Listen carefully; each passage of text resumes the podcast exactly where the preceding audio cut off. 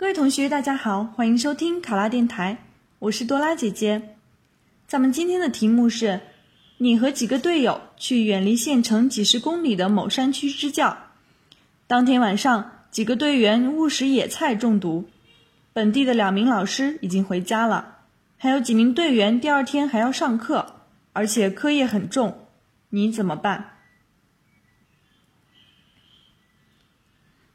考生开始答题。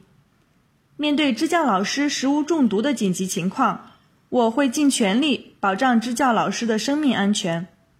同时也会做好协调工作，不耽误第二天的课程，保证支教工作顺利进行。首先，我会根据生活经验，采取催吐等紧急救护措施，避免毒性进一步扩散，让未中毒的老师去找村里或者最近的医生。尽快为中毒老师进行病情诊断，如需送到县里的医院，马上打紧急救助电话，尽快将食物中毒的老师送往县城医院进行救治。同时，打电话给两个本地的教师，询问是否出现类似的中毒现象，并告知紧急治疗的具体方法，保证已回家的两位老师安然无恙。其次，联系支教的主办方，讲明当前教师食物中毒、教学任务比较繁重的现实情况，请求增派教师支援。得到主办方的同意后，与山区学校负责人进行沟通，说明教师食物中毒的状况，并告知他们主办方已经决定增派教师，一定保证教学能够顺利进行。同时，与山区学校负责人商议。进行适当的课间调整，